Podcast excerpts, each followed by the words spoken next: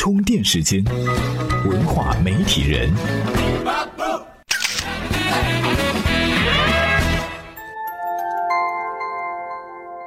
媒体与内容探知世界运行的新规律，欢迎您收听文化媒体人频道。四月二十三号是世界图书与版权日，腾讯、平安保险和新榜专门在这一天举办了一场发布会，启动了网络原创保护计划，还推出了针对自媒体的保险产品——网络原创保护险。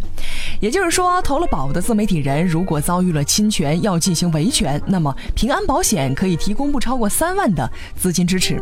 听到这个消息，许多自媒体人可要笑开。言了，要说以前原创的人生是悲催的，一篇原创千篇抄袭，完事儿连一毛钱都不给，抄袭者大红大紫穿金戴银，原创人只能吃糠咽菜，心里苦逼。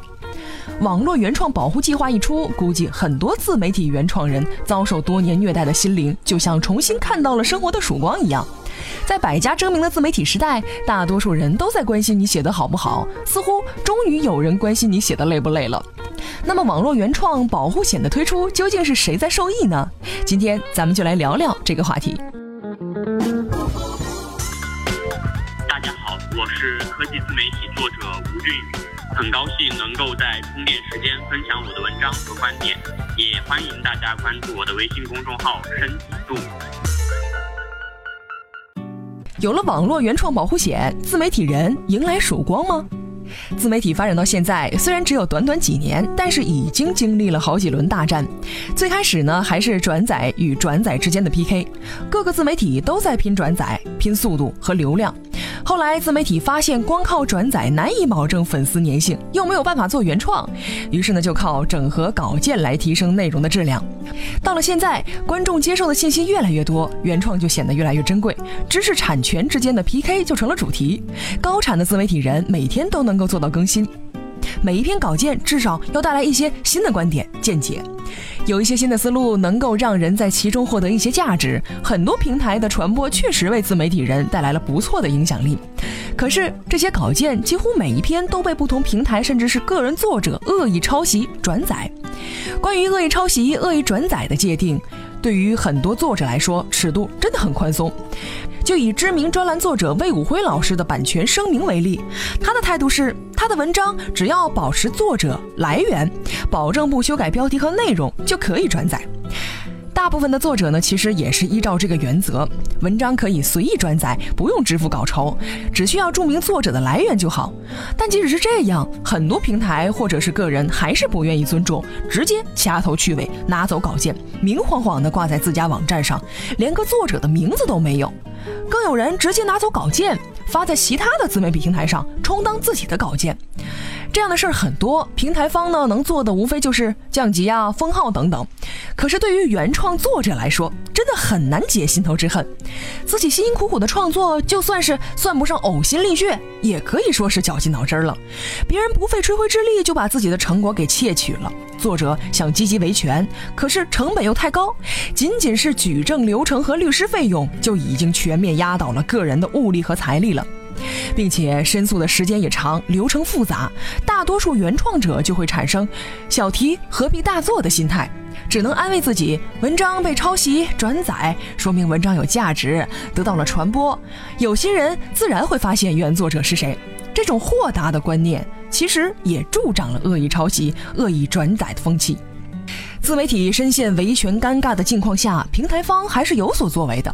之前微信公众账号通过原创标记的方式，很大程度上减少了抄袭行为，至少逼着转载他人作品的公众账号必须注明出处。而且这种做法已经是被各个平台学习和采用了。而现在推出网络原创保护险，在法律维权费用方面为自媒体人提供了一定支持。虽然不会有自媒体人。对每个侵权都会通过法律维护，但多了这个保险的支持，至少能让自媒体人在需要维权讨回公道的时候多了一份支持的力量。其实呢，对于腾讯来说，微信这款产品的媒体属性很有限，自媒体依托于微信的连接功能不断发力。从另外一个方面来看，是改写了微信的产品用途。所以，尽管微信公众平台已经空前成功。地位巩固，腾讯呢依然是需要推出目的单纯的产品。在未来的竞争当中，平台只有保护了作者的权益，才能赢得优质内容的支持。随着网络原创保护险的发布，腾讯可以依靠标识功能、流量扶持、现金奖励等原创激励机制，争取到更多的优质用户，有利于构建优秀的内容生态。可是对于中国平安来说，一份只卖几十块钱的保险，最高赔付有三万，为什么会推出这样的奇葩险种呢？说到奇葩的险种，最近呢，互联网保险是金融界的新贵，保险商家为了拿到钱，可是挖空心思了。我们来听听今天的充电贴士。充电贴士。国人向来不缺少创意，正所谓吃喝拉撒睡，保险公司都能为你提供全方位、三百六十度无死角保护。转气有雾霾险防污染，吃饭有吃货险防中毒。支付宝在去年十月推出扶老人险，上线三天就有二点六万人参保。十二月推出充电宝手机爆炸险，另外还有加班险、拉肚子险、恋爱保险，就连中秋看个月亮都有中秋赏月险。保险公司提供这些五花八门的服务，恐怕是噱头的成分居多。不过总的来说呢，自媒体也是生态。网络原创险的推出，作者能够安心创作，获得收益，取得名气；平台能够获得优质内容，吸引更多用户，读者也能够读到更多优秀的作品，还是向好的方向发展。今日关键词：充电时间。今日关键词：原创保护。现在的微信产品圈里，公众号几乎人手一个，可是又有多少拿到了原创标签呢？最近就有一个产品大神发了一篇攻略文章，如何十四天内获得公众账号原创保护功能。今天您在充电时间的微信公众账号中回复“原创保护”四个字，就能够收到这篇干货了。本期节目由库里企划编辑，Lot News 老彭监制。今天的节目呢就是这样，感谢您的收听，我们下期再会。今年年初开始，充电团队在充电时间的系列节目之外，精心策划了一个系列的典型干货节目。这些节目的时长只有三百秒，囊括了经济、财务、谈判、营销、管理等各类主流经营者听得懂、用得着的商科知识。这就是充电三百秒。每期充电三百秒的节目只带给您一个值得关注的知识：经济课里的基尼系数，财务课里的隐性成本，谈判课里的框架效应，管理课里的超限效应等等。三百秒的时间，让您通过听觉轻松了解一个经营者所需要的知识。